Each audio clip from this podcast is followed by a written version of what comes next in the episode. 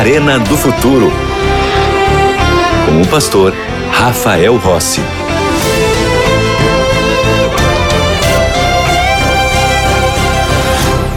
Já voltamos com o programa Arena do Futuro e eu tenho um convite muito especial para o senhor, para a senhora, para serem alunos da melhor e maior escola bíblica do mundo. É isso mesmo, é a escola bíblica aqui da Novo Tempo. Eu tenho nas minhas mãos a série de estudos Apocalipse Revelações de Esperança. São 21 temas baseados na palavra de Deus, especialmente no último livro da Bíblia, o livro que nos conta que tudo terminará bem, o livro da revelação final de Deus para a humanidade e nós queremos enviar esse estudo para você gratuitamente. Mas nós enviamos esses estudos aqui na Novo Tempo para aqueles que são alunos da escola bíblica. E para ser aluno é muito fácil porque as matrículas estão abertas. E o que você deve fazer? Há algumas formas de você se inscrever na escola bíblica. A primeira é pelo WhatsApp. Envie uma mensagem para nós no número 12 98244 0077. Você vai preencher um pequeno cadastro e nós vamos enviar para você esse estudo aqui gratuitamente. Ou você pode ligar no telefone fixo 12 21 27 31 21, lembrando que este número funciona de segunda a sexta-feira em horário comercial. Ou você pode também ir diretamente para o nosso site na internet biblia.com.br, OK? Tudo certo? Combinado? Se você não é aluno ainda, fica aí o convite para que você se torne parte dessa importante escola bíblica. Vamos à Bíblia? Porque aqui no Arena do Futuro tudo começa na palavra. É a base de tudo, é o fundamento de tudo. Jesus Cristo não foi meramente uma pessoa importante que viveu e morreu muitos anos atrás. De acordo com a Bíblia, ele é o Deus Criador que viveu nesta terra como ser humano para derramar o seu sangue e nos dar vida. Ele resgatou a humanidade pecadora do poder do pecado, do poder de Satanás e da terrível consequência que é a morte. Mas, na palavra de Deus, nós vemos que ele está vivo hoje e oferece vida eterna para todos aqueles que o buscam com um coração sincero, com um coração aberto recebê-lo ou não como o Senhor da sua vida, é uma questão de vida ou morte. Por isso é algo muito sério. Você não pode ouvir a palavra de Deus e achar que isso é apenas interessante, é um entretenimento, é alguns minutos que você vai se distrair me assistindo aqui, porque o que eu estou falando vai influenciar e mudar o rumo da sua história. É questão de vida eterna ou morte eterna. Por isso, a seriedade deste momento me faz olhar nos seus olhos e, uma vez mais, apelar, logo no começo do programa Arena do Futuro, para que você tome uma decisão ao lado de Cristo Jesus, para que você abra o seu coração e permita que Ele fale a sua vida, que Ele transforme o seu ser, que Ele molde o seu caráter. Porque para que todos os seres humanos tivessem acesso à mensagem de salvação, Jesus deixou uma missão para a sua igreja. Lá no livro de Atos, no capítulo 1, no versículo 8, nós encontramos Jesus deixando um comissionamento para os seus discípulos e que também alcança todos aqueles que um dia descobriram as verdades da palavra de Deus. Vamos lá? Atos capítulo 1, versículo 8. Este versículo está no contexto quando Jesus estava subindo ao céu. E diz a Bíblia o seguinte em Atos 1:8. Palavras bíblicas dizem assim: "Mas recebereis poder ao descer sobre vós o Espírito Santo, e sereis minhas testemunhas, tanto em Jerusalém, como em toda a Judéia e Samaria e até aos confins da terra." Depois que Jesus deixou esta ordem, os discípulos obedeceram fielmente este pedido e os resultados começaram então a aparecer. Conversões em massa, dons especiais como o dom de línguas, curas, vidas transformadas. O crescimento do número de cristãos era exponencial dia a dia. Agora, todo esse crescimento da igreja, obviamente, também despertou algumas preocupações, especialmente com as ameaças que poderiam surgir com os cristãos, como perseguições, prisões, espancamentos e também mortes. Por exemplo, Estevão, um dos principais líderes cristãos, um dos primeiros diáconos da igreja, foi o primeiro mártir. Ele morreu apedrejado. A sua morte aconteceu no ano 34 depois de Cristo. Esta data que faz parte do calendário profético. Com ela estava o fim das 70 semanas que foram preditas lá em Daniel no capítulo 9. Depois da morte de Estevão, começa o período de pregação àqueles que não eram judeus. Foi depois da morte de Estevão que surgiu o transformado Paulo, que antes era Saulo, um inimigo da igreja, um feroz perseguidor da igreja, mas que teve um encontro maravilhoso com Deus, caiu do cavalo, ficou cego, foi restabelecida sua visão e ele volta agora com, como um dos principais pregadores. A força do evangelismo, a força da mensagem se intensifica na mesma medida que se intensificavam as perseguições. Os demais sistemas religiosos estavam em perigo e a estabilidade do império também. Dois imperadores, Nero e Domiciano, que eram imperadores romanos. Eles foram os maiores perseguidores da igreja. Sabe o que é bonito de ver? Quanto mais os cristãos eram perseguidos, mais eles aumentavam em número. A perseguição tornava os cristãos mais ousados na pregação. Chegou até ser dito por Tertuliano: o sangue dos mártires é semente. A situação que a igreja enfrentaria, ela foi profetizada pelo apóstolo Paulo. Ele tratou da situação futura da igreja. Ele trouxe advertências quanto àquilo que a igreja enfrentaria quais seriam os maiores e piores desafios que estariam por vir. Quando Paulo antecipa à igreja aquilo que ela deveria passar, ele estava, na verdade, preparando a igreja. Quando você está preparado mediante aquilo que está por vir, o impacto acaba sendo menor, ainda que exista um impacto. Eu gosto de pensar nas profecias bíblicas. Deus ele nos antecipa o final da história, para que nós estejamos preparados para tudo aquilo que vai vir. Quando ele fala de sete pragas, quando fala das trombetas, quando fala dos eventos finais, Deus está dizendo assim: olha, meu povo, minhas filhas e meus filhos, prestem atenção, isso vai acontecer. Portanto, prepare-se.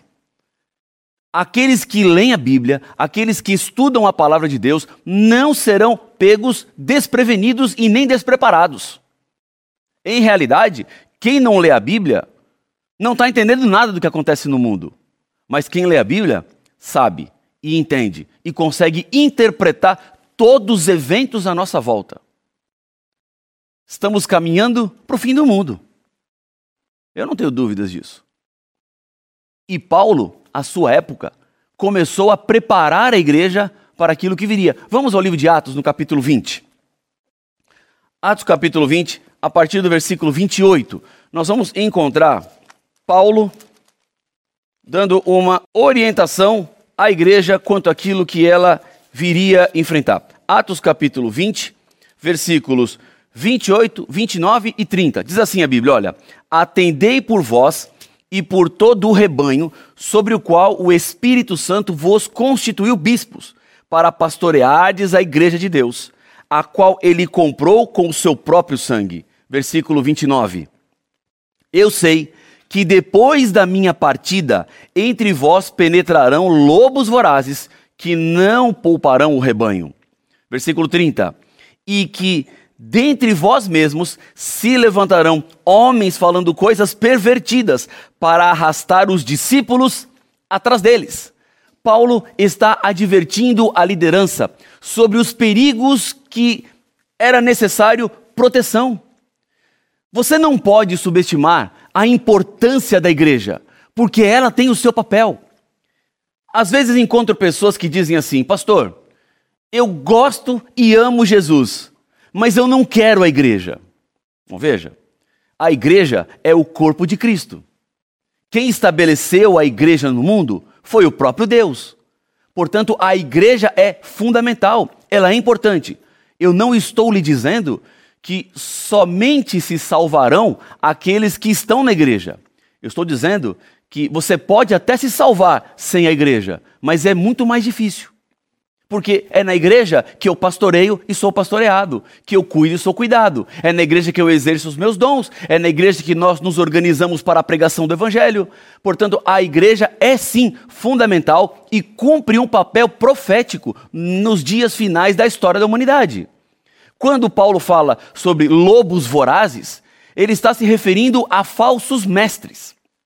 Paulo também fala dos perigos internos o perigo que aconteceria entre as próprias pessoas da igreja, como o descuido, a superficialidade, a cobiça, a preguiça, o egoísmo. Paulo faz, em realidade, uma profecia. Os lobos vorazes nos acompanham até hoje. Os desafios do passado são os mesmos desafios que nós temos no presente. Perfeita a igreja não é. Porque eu gosto de pensar que nós não somos um museu onde as peças prontas ficam expostas para serem admiradas, mas nós somos uma fábrica onde tem produto que está sendo produzido, tem produto que já está pronto, tem produto com defeito. Estamos aqui em processo. Isto é igreja. O cumprimento histórico desta profecia aconteceu, não muito tempo depois, especialmente com a conversão do imperador Constantino. Quando ele se converteu, quase metade do Império Romano era cristão. O imperador, então, ele se viu em desvantagem e isso colocava em xeque a sua popularidade. O paganismo ia se enfraquecendo, porque os templos cristãos estavam cada vez crescendo mais. A igreja pagã lutava para manter a sua supremacia. Para o imperador, essa disputa era prejudicial demais. Ele procurou o favor de ambas igrejas. Na verdade, o que ele quis foi fundir o cristianismo e o paganismo. Constantino, então, faz algo terrível. Ele juntou práticas pagãs com práticas cristãs. Foram muitas concessões que foram absorvidas a partir de então. Eusébio chegou a dizer: a fim de recomendar aos pagãos a nova religião, eles transferiram para a igreja cristã os ornamentos exteriores do culto pagão. E sabe o que aconteceu? A igreja cristã, ela foi corrompida na sua essência a igreja cristã, que até então pregava a verdade, ensinava a verdade, ela agora começou a se acomodar, porque Constantino estava por trás. E ele foi importando práticas que não têm nenhum respaldo na Bíblia para dentro da igreja. Olha só, vou te dar uma lista de eventos históricos que passaram a fazer parte da igreja e que não estão na revelação de Deus. Por exemplo, no ano 321, Constantino, ele fez o decreto para a adoração no domingo. Até então, o dia de guarda era o sábado. Mas com essa acomodação, paganismo e cristianismo, passou-se agora a adorar no domingo. Mas na Bíblia você não encontrará nenhum verso que autorize a mudança do dia sagrado do sábado para o domingo.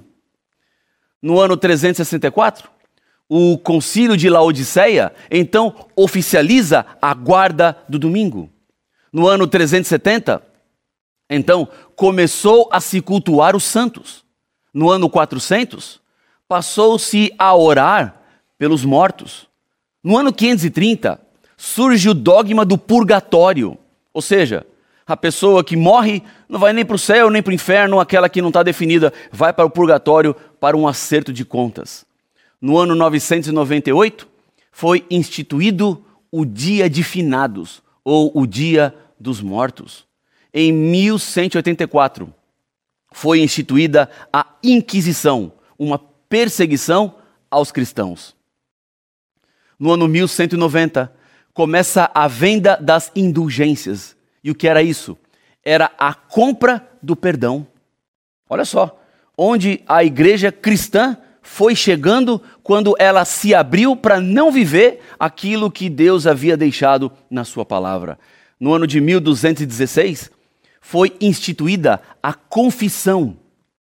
Pessoas passaram a procurar sacerdotes e líderes religiosos para confessar os seus pecados e receberem o perdão, não mais buscando a Deus. No ano 1229, foi proibida a leitura da Bíblia, porque se dizia que as pessoas normais, que não eram o clero, não tinham condições de interpretar a palavra de Deus. E por isso era necessário que alguém mais estudioso, alguém mais estudado, alguém com maiores conhecimentos, conhecia grego, hebraico, aramaico, pudesse interpretar. E a Bíblia saiu das mãos das pessoas. Em 1563, o Concílio de Trento coloca a tradição acima da Bíblia.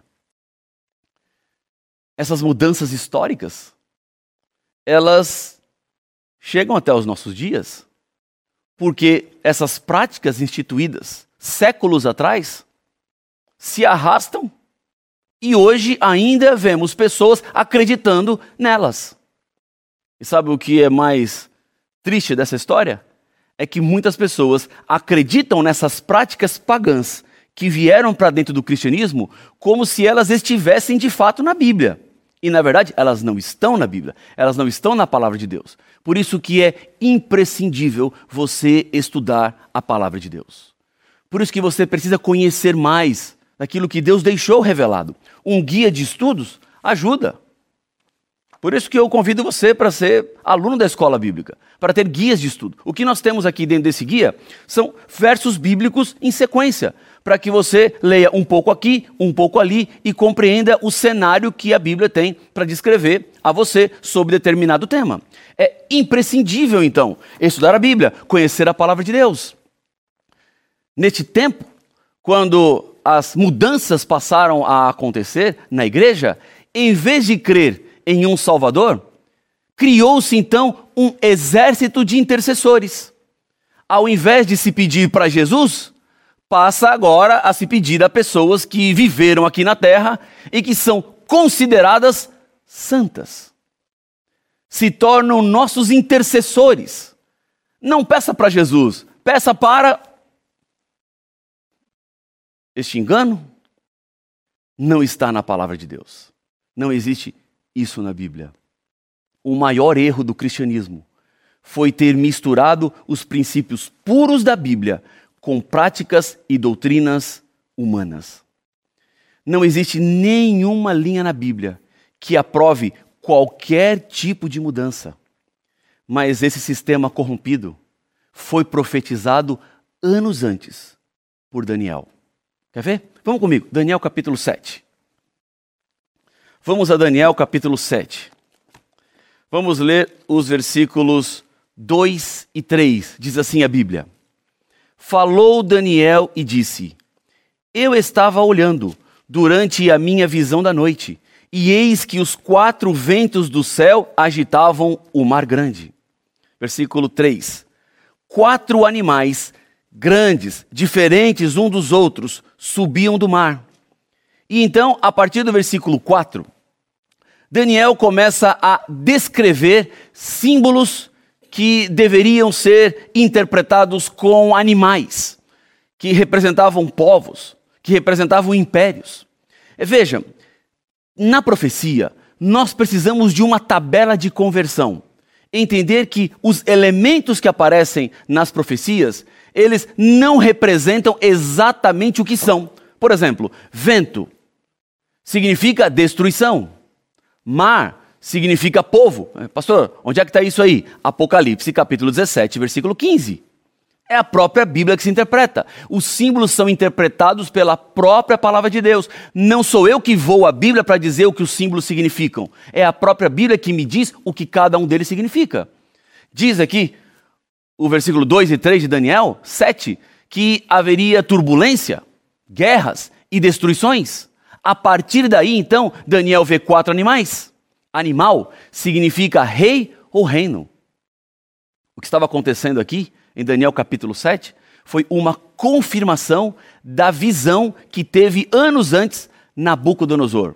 Quando ele viu uma estátua, lembra? Cabeça de ouro, peito e braço de prata, ventre de cobre, pernas de ferro, pés em par de ferro, em par de barro. Mas aqui, em Daniel capítulo 7, Deus dá mais detalhes. No sonho de Nabucodonosor, Babilônia era a cabeça de ouro. Mas agora aqui, a partir do versículo 4, você vai ver que é um leão que tinha asas de águia. O leão é o rei dos animais. O leão, ele representa um poderio. E a águia, que tem as asas, é a campeã dos ares. Veja, a visão de Daniel coloca a Babilônia como águia e leão. Achados arqueológicos encontraram essa imagem nas ruínas de Babilônia. Sabia? A imagem do leão e da águia. Porque era uma representação.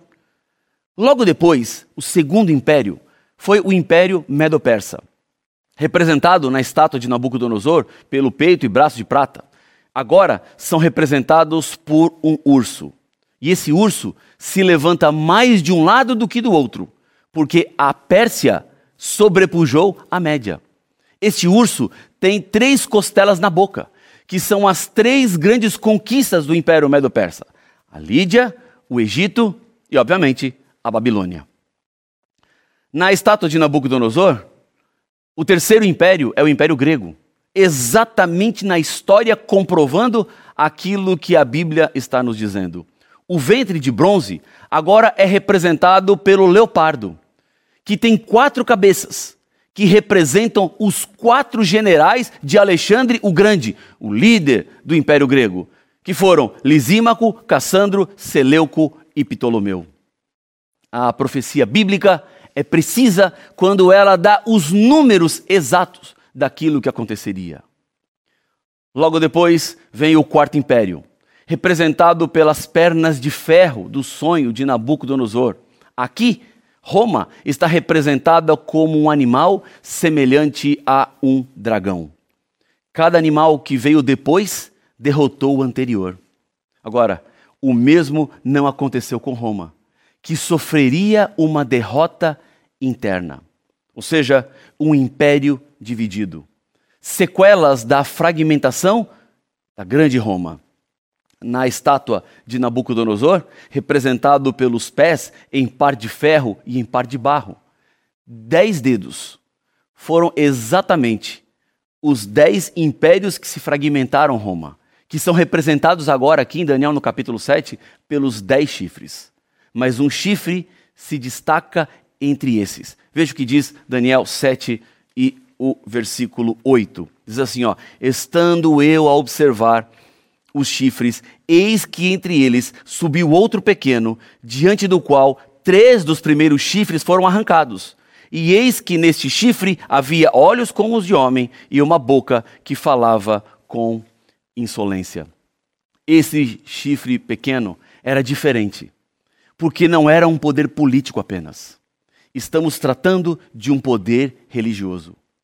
E esse chifre teria uma terrível atuação. Veja o versículo 25 do capítulo 7. O que ele faria? Proferirá palavras contra o Altíssimo, magoará os santos do Altíssimo e cuidará em mudar os tempos e a lei, e os santos lhe serão entregues nas mãos por um tempo, dois tempos e metade de um tempo. Na medida em que o Império Romano declinava, a Igreja Romana ganhava força. A sua atuação seria mudar a lei. A Bíblia estabelece que o dia de guarda é o sábado bíblico. A mudança que hoje vemos é fruto do trabalho do chifre pequeno. Em Apocalipse, capítulo 14, versículo 12, a Bíblia diz que aqui está a perseverança dos santos, os que guardam os mandamentos de Deus e a fé em Jesus. Uma das características do povo remanescente de Deus é a guarda dos mandamentos. Muitas pessoas estão diariamente conhecendo essas verdades e se apegando mais ao Senhor. Há pessoas que praticam a sua fé sem conhecerem as razões para ela. Ora, o que Deus espera é uma decisão sincera. E ela deve ser tomada agora. Porque procrastinar, que significa deixar para depois, pode ser extremamente perigoso. Deus revela quem é o seu povo. E o convite está aberto para quem quiser ser parte do povo de Deus. O que é que você vai fazer? Qual será a sua decisão? Vá no site encontreumaigreja.com.br.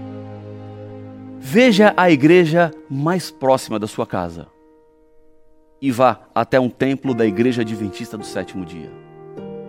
Se una a este povo que está determinado a viver as verdades bíblicas, que não está cedendo a tradições ou pensamentos que não têm nada a ver com a palavra de Deus. O convite está feito. Não, sou eu que estou fazendo, é o próprio Deus. E agora? O que é que você vai fazer? Feche os olhos e vamos juntos orar. Senhor, Deus querido, Pai nosso, eu lhe agradeço porque nesse momento, quando nós voltamos os nossos olhos à palavra, o Senhor nos liberta de qualquer engano, o Senhor nos mostra a verdade, o Senhor aponta o caminho e assim nos dá segurança para trilharmos rumo à eternidade que teremos em Cristo Jesus. Pai, eu oro com cada pessoa neste momento, entregando a vida deles e delas nas tuas mãos, para que o Senhor se faça em nós. São bênçãos que eu peço no nome de Jesus. Amém. Deus abençoe muito sua vida. Parabéns pela sua decisão. A gente continua juntos aqui no Novo Tempo, o canal da Esperança. Até mais.